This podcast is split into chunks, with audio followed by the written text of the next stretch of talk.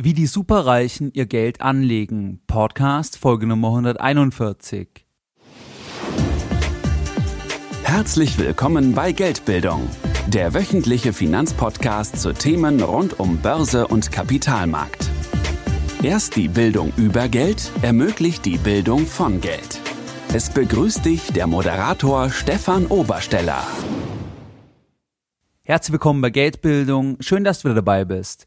Bevor wir direkt in die heutige Podcast-Folge einsteigen, wenn dir mein Podcast Geldbildung gefällt, wenn du nützliche Informationen aus diesem Format für dich rausziehen kannst, dann würde ich mich über eine 5-Sterne-Rezension bei iTunes freuen, sofern du mir noch keine Rezension gegeben hast.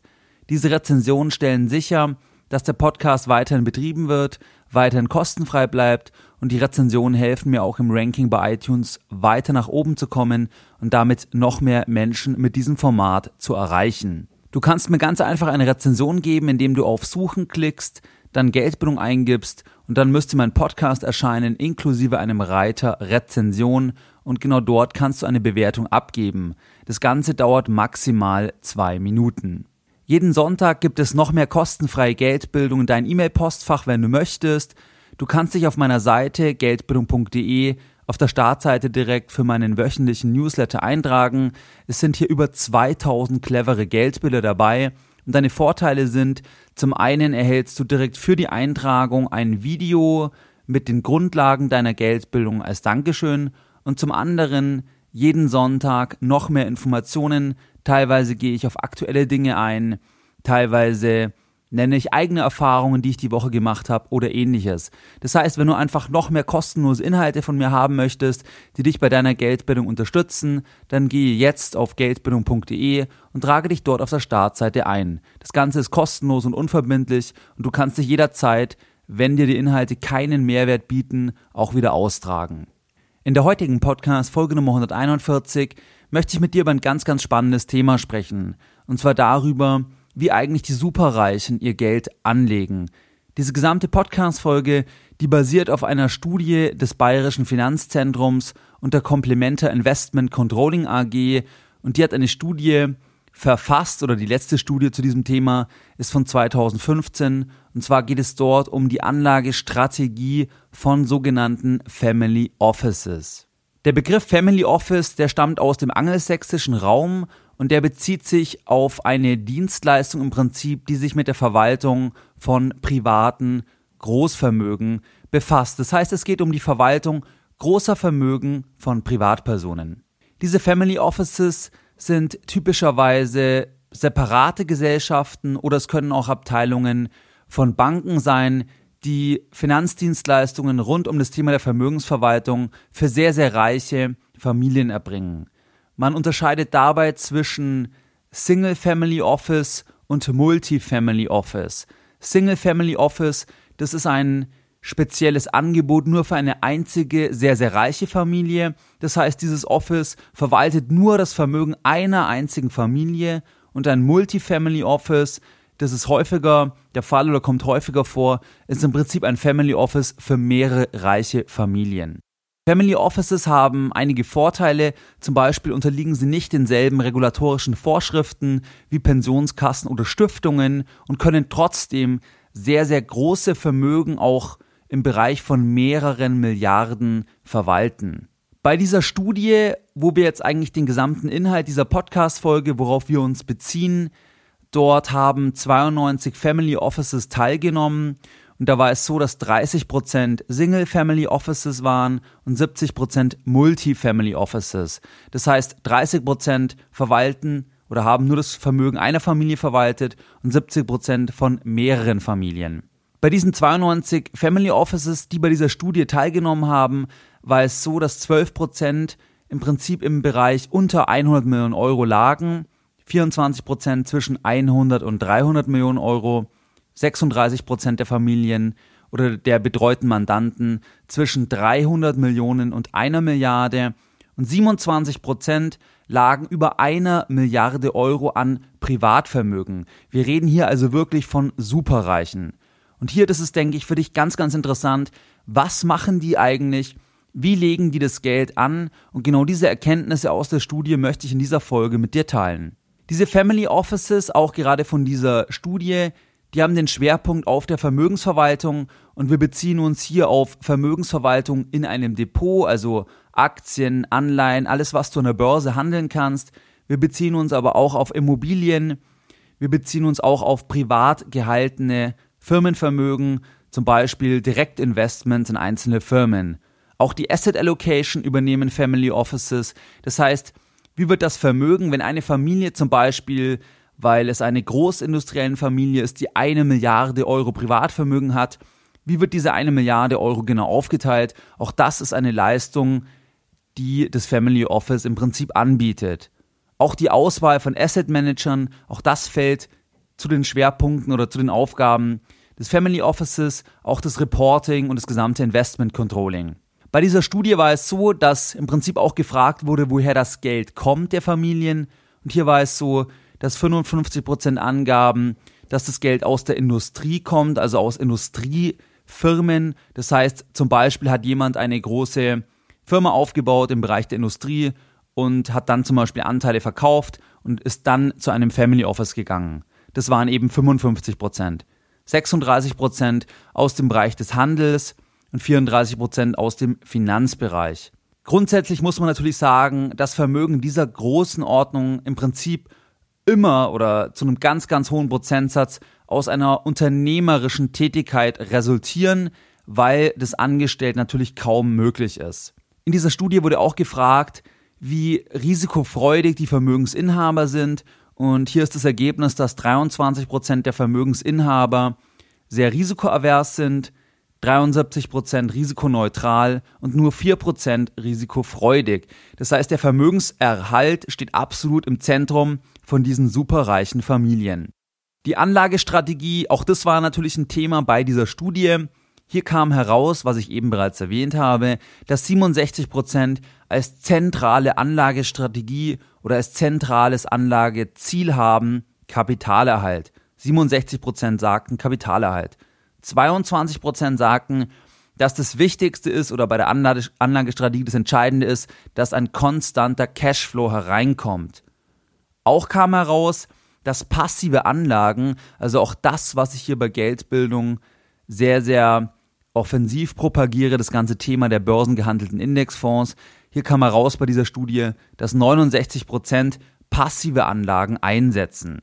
Was jetzt interessant ist, wie sich das Depot zusammensetzt, im Schnitt natürlich über diese 92 Family Offices und die jeweiligen verwalteten Vermögen. Hier kam heraus, dass, das bezieht sich im Übrigen auf 2015, dass 13,7 Prozent in Liquidität geparkt sind, also Bankguthaben, Tagesgeldguthaben, Sparbuch, Sichteinlagen, all das fällt unter Liquidität. 19,9 Prozent waren in Anleihen investiert, darunter fallen Staatsanleihen natürlich, also wenn Deutschland sich verschuldet, wenn hier Anleihen gekauft werden und im Portfolio gehalten werden. Das sind Anleihen, also Schulden von Staaten. Und die zweite Ebene sind Schulden von Unternehmen, also Unternehmensanleihen. Das heißt, wenn sich ein Unternehmen über den Kapitalmarkt Geld besorgt, zum Beispiel eine BMW, eine Anleihe emittiert, dann diese gekauft wird, dann fällt es genau in diesen Bereich. 19,9% also Anleihen, 27,2% das ist auch die größte Position, waren jeweils in Aktien investiert, 13% in Private Equity, das ist privates Eigenkapital, das heißt, das ist Kapital, was verwendet wird, um in nicht börsennotierte Unternehmen eine Minder- oder Mehrheitsbeteiligung im Prinzip sich aufzubauen. Das heißt, wenn ein Family Office sagt, wir beteiligen uns direkt an einem Mittelständler, der gar nicht an der Börse notiert ist, zum Beispiel weil die alten Eigentümer wegen Altersgründen ausscheiden, dann wollen die verkaufen und dann sagt zum Beispiel das Family Office, wir beteiligen uns direkt, entweder wenn es ein größeres ist oder über einen Private Equity Fonds, im Prinzip dann entsprechend indirekt, dass die Familie in diesen Fonds investiert und der Fonds dann zum Beispiel jetzt diese Firma kauft. 15,3 Prozent des gesamten Depots waren entsprechend in Immobilien investiert.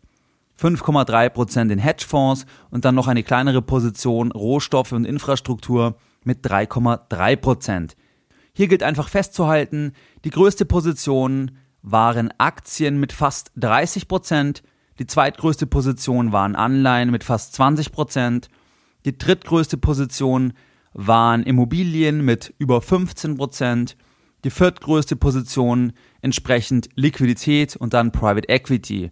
Ganz wichtig, das Ganze bezieht sich ja auf 2015 beziehungsweise sogar noch zuvor.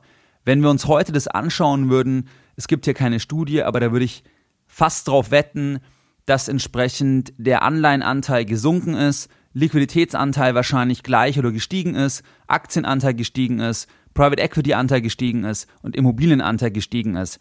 Das heißt, wenn wir uns das heute anschauen würden, wie gesagt, ist meine Prognose, wie diese Offices entsprechend das umgeschichtet haben jetzt die letzten 12, 18 Monate, ganz klar Anleihen reduziert, Kursgewinne dort mitgenommen, Liquidität aufgebaut, Aktien ausgebaut, PI ausgebaut und Immobilien ausgebaut.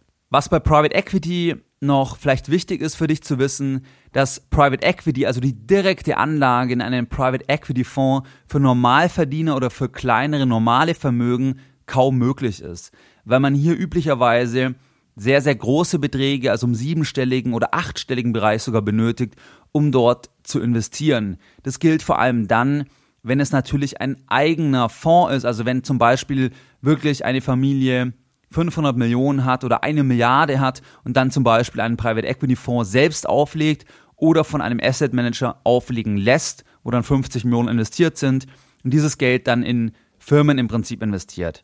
Das heißt, Private Equity ist hier wirklich die Anlageklasse, wo der normale Privatanleger keinen Zugang in dieser Form hat.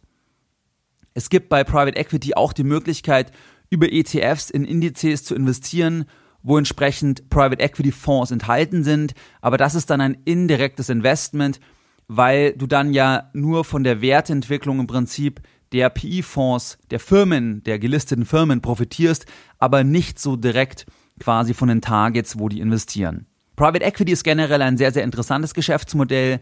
Nur vielleicht hier ganz als kleiner Exkurs am, am Rande. Entsprechend der größte Werttreiber bei Private Equity kommt wirklich daher, dass im Prinzip die mit viel Fremdkapital arbeiten. Das heißt, die nehmen eine Summe X und nehmen dann nochmal entsprechend Fremdkapital auf, investieren dann das Geld in private Firmen und dann haben sie einen langen Anlagehorizont und über den Cashflow, den die Firma generiert, wird der Kredit abbezahlt und dann zum Beispiel nach einem bestimmten Zyklus, sagen wir acht Jahren, wird dann entsprechend versucht, die Firma zu verkaufen und dann fließt im Prinzip das gesamte Geld zurück an die Investoren, die in diesen PI-Fonds investiert haben.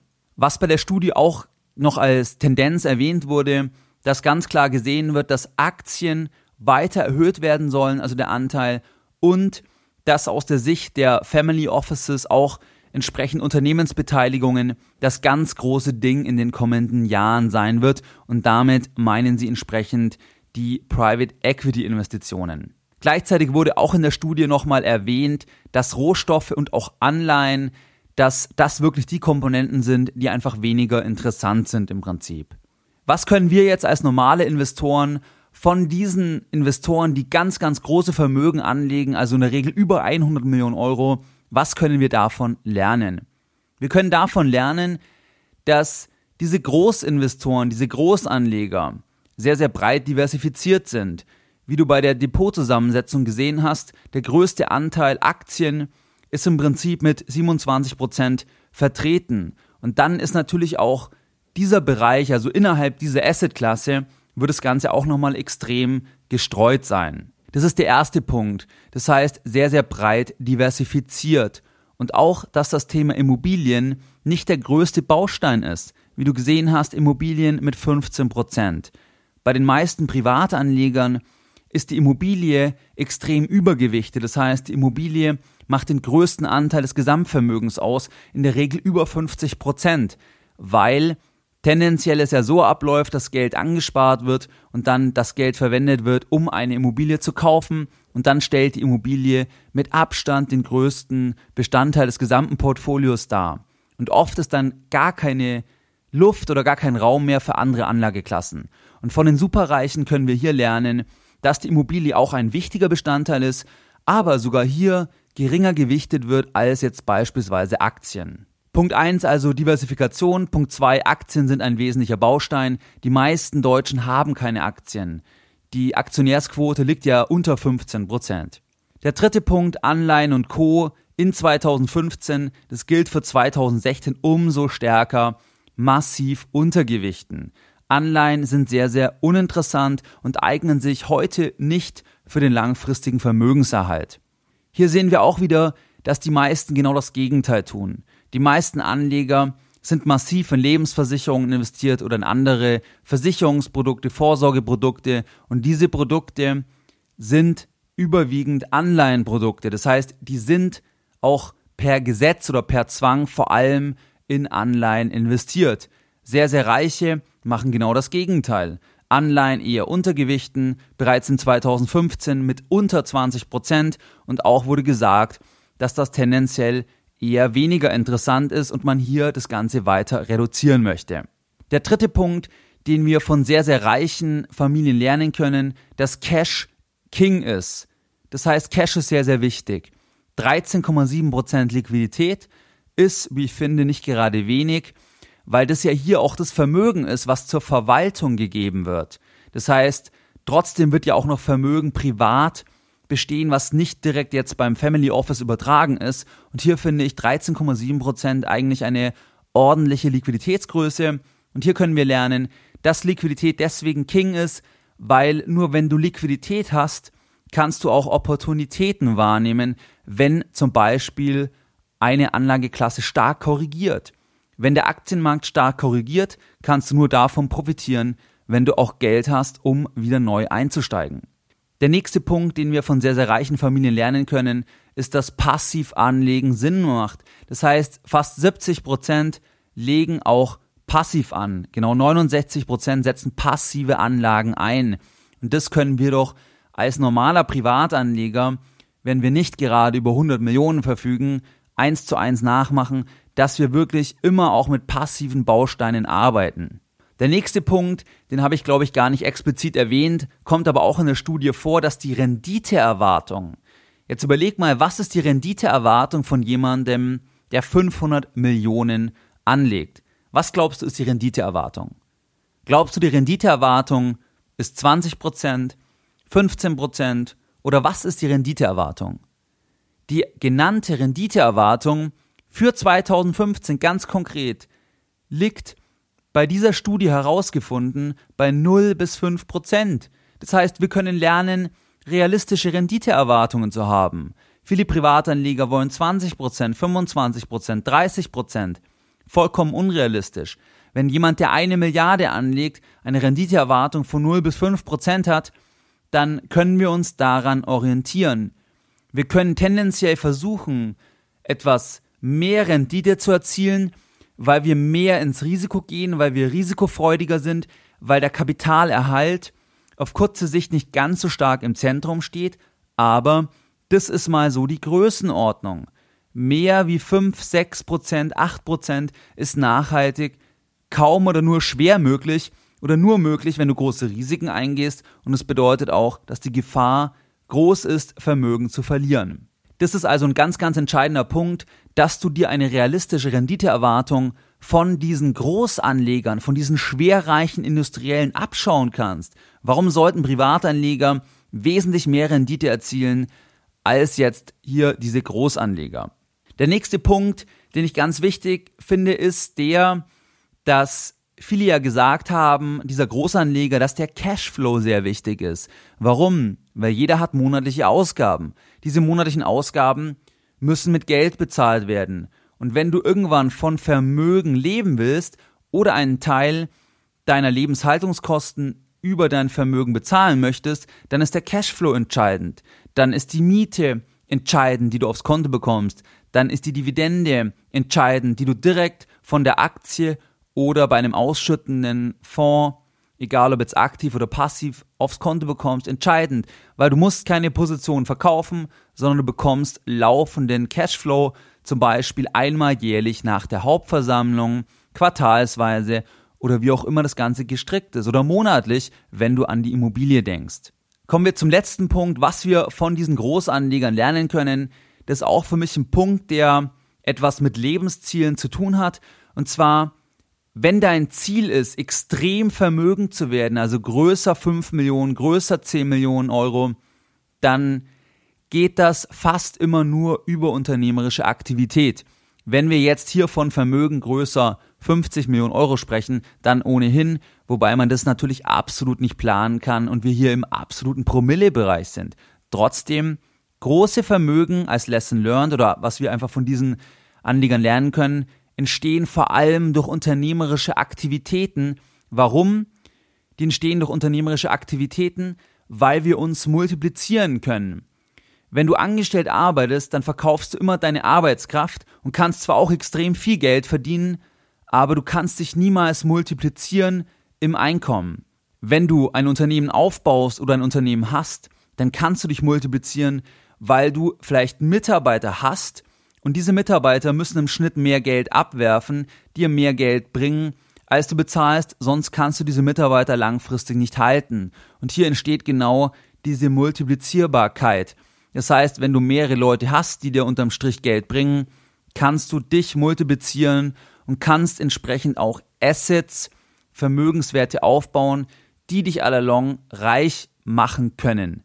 In diesem Beispiel ist es natürlich extrem reich, weil 100 Millionen ist natürlich absolut vermögend, aber auch im kleineren Bereich, wenn du an einstellige Millionenvermögen denkst, was ja auch schon sehr, sehr reich ist, hier spielt es genauso mit rein, dass das natürlich eher möglich ist, wenn du eine Schreinerei hast, Mitarbeiter hast und dann zum Beispiel dein Firmengebäude hast, das abbezahlst über die Zeit, dass du dann am Ende deines Lebens eine Firma hast, die ein, zwei, drei Millionen wert ist. Das ist natürlich wesentlich realistischer, als dass du das zum Beispiel aus deinem Netto-Arbeitnehmereinkommen auf die Seite legst. Ein Punkt, den ich mit dir noch ansprechen möchte, ist der Punkt der Vorteile. Das heißt, Oft wird ja gesagt, dass sehr, sehr Reiche wesentlich mehr Vorteile haben, die bekommen andere Informationen, die können anders agieren. Und das stimmt zum Teil auch. Das stimmt vor allem dann in dem Teil, was wir auch gehört haben, und zwar der Teil der direkten Firmenbeteiligungen, der hier mit 13% reinschlägt und den auch im Prinzip diese Family Offices weiter ausbauen wollen. Das ist das ganze Thema Private Equity. Hier muss man ganz klar sagen, hier haben natürlich diese Familien, diese Privatpersonen, die so reich sind, den Vorteil, dass sie noch viel reicher werden können, weil sie die Kontakte haben, weil sie die Mindestvolumina einbringen können, weil sie auch das Vermögen haben und den entsprechenden Anlagehorizont. Das heißt, wer kann denn schon so lange anlegen? Das kann man ja nur, man kann ja nur Millionen anlegen, sehr langfristig, wenn man noch viel mehr in der Hinterhand im Prinzip hat. Und deswegen ergeben sich hier wirklich auch Vorteile, absolut im Bereich Private Equity. Auch im Bereich natürlich Investitionscontrolling oder Reporting können die hier das Ganze wesentlich professioneller organisieren. Was aber ganz wichtig ist zu verstehen, dass in den anderen Anlageklassen haben die keinen Vorteil. Wenn die passiv anlegen, kannst du die genau gleichen Produkte kaufen. Auch bei der Liquidität hast du sogar Vorteile, weil die jetzt bei der Liquidität sehr wahrscheinlich Negativzinsen bezahlen müssen bei großen Vermögen. Das gibt es nämlich jetzt in 2016 bei großen Vermögen. Das heißt, du hast bei manchen Punkten Nachteile, bei vielen Punkten bist du aber gleich oder hast sogar Vorteile, wenn du an die Liquidität jetzt denkst. Auch bei Aktien kannst du genau das gleiche kaufen. Wo nochmal Vorteile bestehen, ist sicherlich im Bereich der Immobilien, weil auch hier ein anderer Marktzugang vorhanden ist und auch mehr Know-how gebündelt ist. Aber immer, wenn es um börsengehandelte Wertpapiere geht, dann haben die keinen Vorteil im Prinzip, weil du genau das gleiche kaufen kannst und du kannst genauso agieren. Die haben natürlich den Vorteil, dass Berater da sind, zum Beispiel das Family Office jetzt, und wenn die gut sind, entsprechend auch zurückhalten, dass man nicht die ganze Zeit hin und her handelt. Das kannst du aber, wenn du entsprechend an deiner Geldbildung gearbeitet hast, auch machen. Und hier nur am Rande, am 16.07. findet das nächste Geldbildungsseminar in Frankfurt statt und auch dort gehe ich auf diese Themen ein. Das heißt, was für ein Mindset brauchst du, um selbst erfolgreich anlegen zu können? Und da brauchst du kein Family Office, um genau gleich erfolgreich anlegen zu können. Wenn du hier dabei sein möchtest, es gibt noch wenige Plätze, dann kannst du dich auf geldbildung.de slash Seminar entsprechend darüber informieren. Das war also der Teil, dass es Vorteile gibt bei Private Equity, bei Immobilien, bei allen Themen, börsengehandelte Wertpapiere gibt es aber eigentlich keine Vorteile. Du kannst auch mit 10.000, mit 50.000, mit 200.000 oder mehr genau gleich agieren wie jemand, der 50 oder 80 Millionen Euro anlegt. Was waren jetzt die Lessons learned in dieser heutigen Podcast-Folge Nummer 141? Deine Lessons learned in der heutigen Podcast-Folge. Lessons learned von dieser Studie, die ich dir auch verlinken werde, und zwar von der Studie des Bayerischen Finanzzentrums und der Complementa Investment Controlling AG aus dem Jahre 2015, die 92 Family Offices befragt haben oder 92 haben teilgenommen.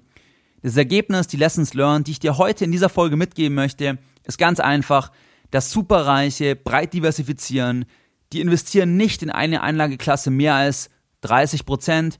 Die stärkste, die am stärksten gewichtete Anlageklasse war hier Aktien. Das ist der erste Punkt. Der zweite Punkt, ganz klar Fokus auf Aktien und Fokus auf Private Equity. Das machen hier die sehr Reichen, wobei normale Anleger keinen direkten Zugang zu Private Equity haben. Wie gesagt, es gibt auch ETFs, die auf Private Equity Indizes gehen, aber hier bist du nicht direkt in den Fonds investiert. Ein weiterer Punkt oder Lesson learned, ganz klar, wenig Anleihen. Das heißt, Anleihen sind einfach renditeschwach in 2016. Cash is King ist ein wichtiger Punkt.